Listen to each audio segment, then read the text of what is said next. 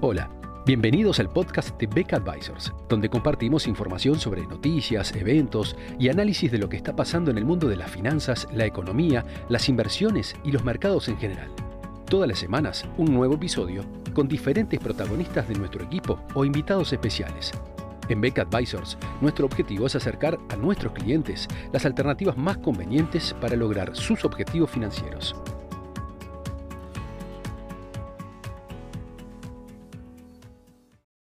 Tras el COVID-19, un nuevo elemento ha surgido ahora como fuente de preocupación para el funcionamiento de la economía mundial.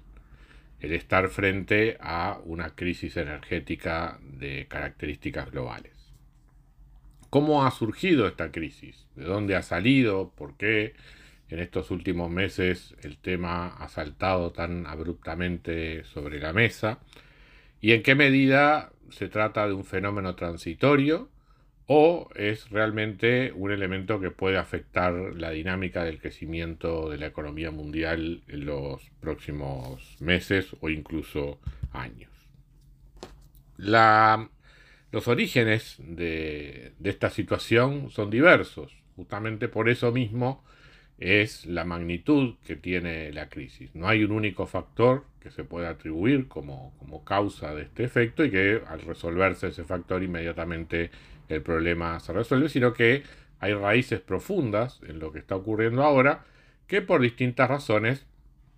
han eclosionado en la, en la coyuntura actual. Eh, detrás de esta situación se acumulan el efecto de políticas ambientales, eh, elementos geopolíticos, eh, cuestiones climáticas y la propia recuperación del COVID-19, que hacen que al juntarse todos ellos generan esta suerte de tormenta perfecta en el sector de energía.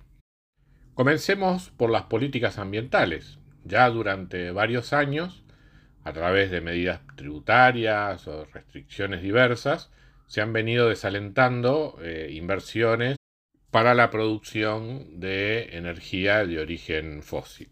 favoreciendo a su vez la inversión en energías renovables. Esto ha hecho que sectores como por ejemplo el carbón han venido teniendo reducciones sistemáticas de producción a lo largo del tiempo, la disminución de actividad, el cierre de minas de carbón en diversas partes del mundo, han reducido la, oferta de este suministro que tradicionalmente era un backup, digamos, para las fuentes de, o para otros tipos de fuentes de, energía. En esta circunstancia, justamente, este backup ha sido insuficiente y eh, ante el aumento en la demanda de energía, la producción de carbón, tanto en Estados Unidos como en Gran Bretaña, por ejemplo, fue totalmente insuficiente para abastecer la demanda, generando un fuerte crecimiento en el precio del carbón, dada la incapacidad de, los, de, la producción, de, los mineros, de poder atender esta, este aumento de demanda. Con el propio petróleo ocurre algo similar. Las distintas compañías petroleras han ido reduciendo su inversión en prospección y extracción, favoreciendo también su diversificación hacia, eh, hacia las fuentes de energía renovables. Esto ha ocurrido a nivel de compañías y ha ocurrido también a nivel de países, o sea, los tradicionales países exportadores de petróleo también han ido buscando diversificar sus economías y disminuir de alguna manera la dependencia de sus ingresos del petróleo, manteniendo entonces también eh, a un ritmo más cauto lo que puedan ser las inversiones en prospección y, extracción. Esto aplica también para, para el shale oil, donde aún bajo los precios actuales, muchas firmas, por ejemplo en Estados Unidos, que es uno de los, de los grandes productores,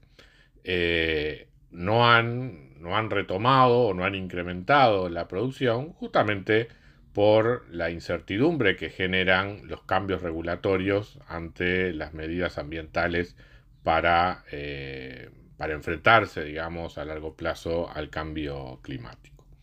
Entonces, ese ambiente poco propicio, digamos, para las, inversiones en, energía, energía de origen fósil, está en uno de los factores que afecta, digamos, la oferta y explica parte del problema que enfrenta la economía mundial en este momento. A esto se suman factores geopolíticos, otras fuentes de energía como el gas natural, por ejemplo, y el abastecimiento de Europa de gas natural, especialmente por parte de Rusia, ha tenido también frenos por el conflicto entre Rusia y Europa, que incluía también a Estados Unidos, en distintas cuestiones como Ucrania y, el,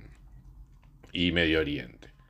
Eh, las sanciones económicas a Rusia hicieron que también los avances en la construcción del gasoducto entre Rusia y Alemania tuviera muchos retrasos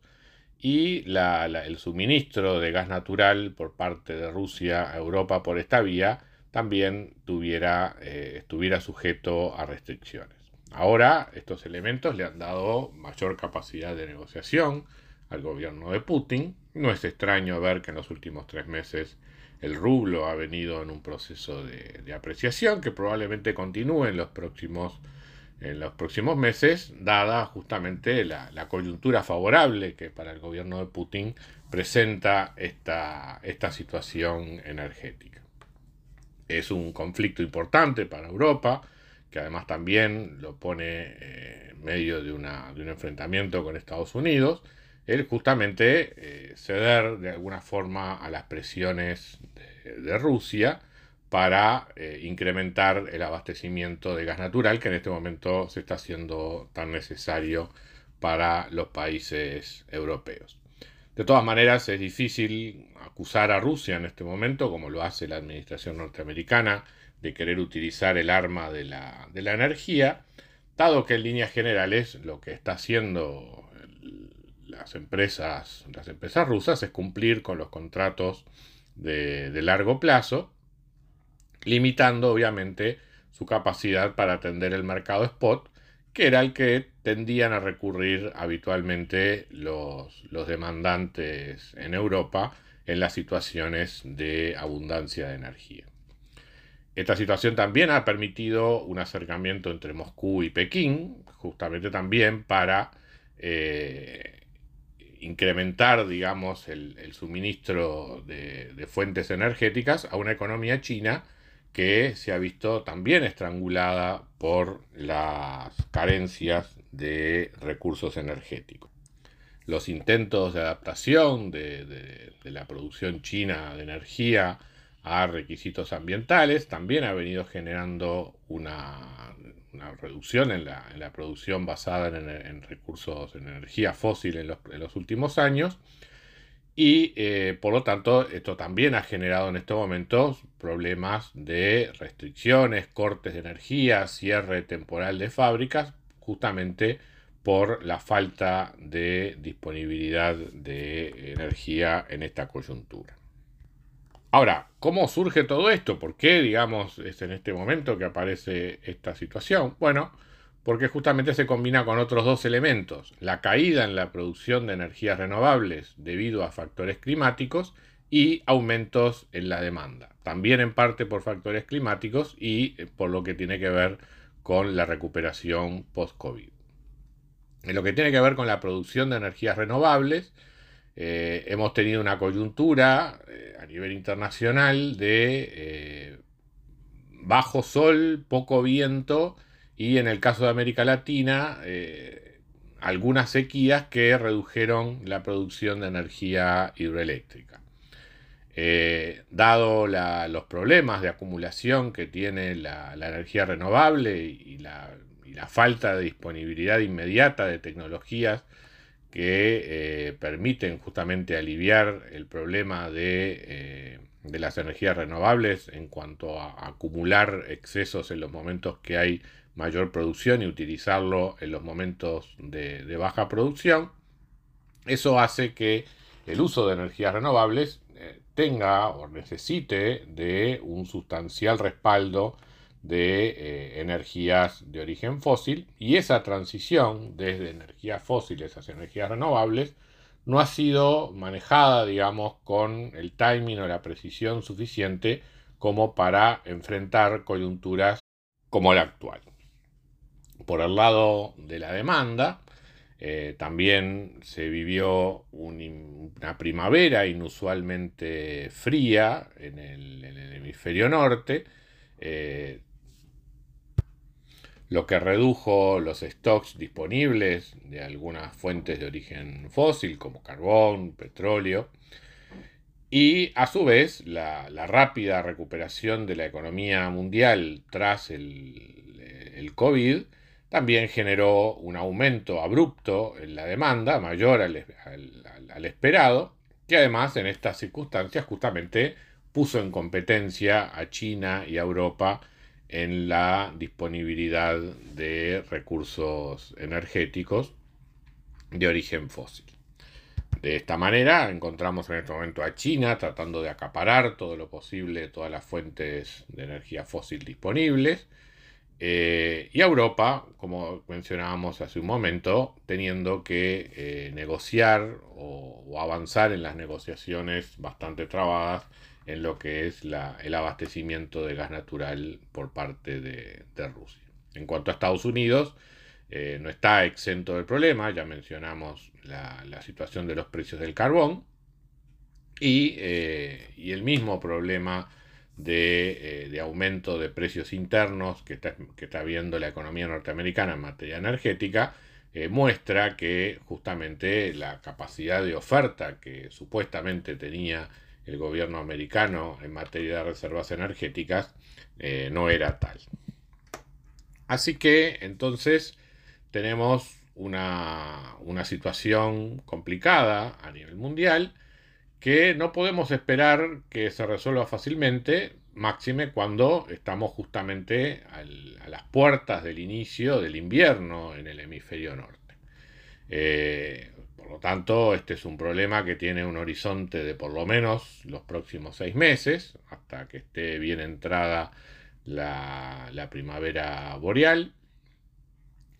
y que a su vez eh, algunos factores transitorios que pudieron afectar la, producción de energías eh, renovables puedan verse aliviados. Mientras tanto, continúan los estímulos en materia fiscal, en materia monetaria, con lo cual, eh, por el lado de la demanda, probablemente esta siga siendo fuerte y no hay miras de que los gobiernos estén dispuestos a aceptar una recesión en este contexto como forma también de reducir la presión de demanda sobre la demanda energética. La conclusión, por lo tanto, ante una oferta restringida y una demanda que se mantiene, es ni más ni menos que un aumento de la inflación por el lado de los costos, que es ratificada finalmente por medidas de demanda tanto de naturaleza fiscal como de naturaleza monetaria. Por lo tanto, eh, Considerar esto como un fenómeno transitorio creo que sería peligroso. Eh, por el contrario, yo creo que estamos ante un shock de una magnitud importante que va a tener consecuencias a mediano plazo tanto en el crecimiento de la economía mundial como en los niveles de inflación. Muchas gracias a todos por escuchar otro episodio del podcast de Beck Advisors. Te invitamos a compartir este podcast con tus amigos, colegas, dejarnos tus comentarios o reviews y seguirnos en nuestras redes sociales Instagram, Twitter, LinkedIn y también nuestro canal de YouTube. Visítanos en nuestro sitio web becadvisors.com para leer nuestros informes, reportes y conocer más sobre nosotros. Hasta una próxima entrega y muchas gracias.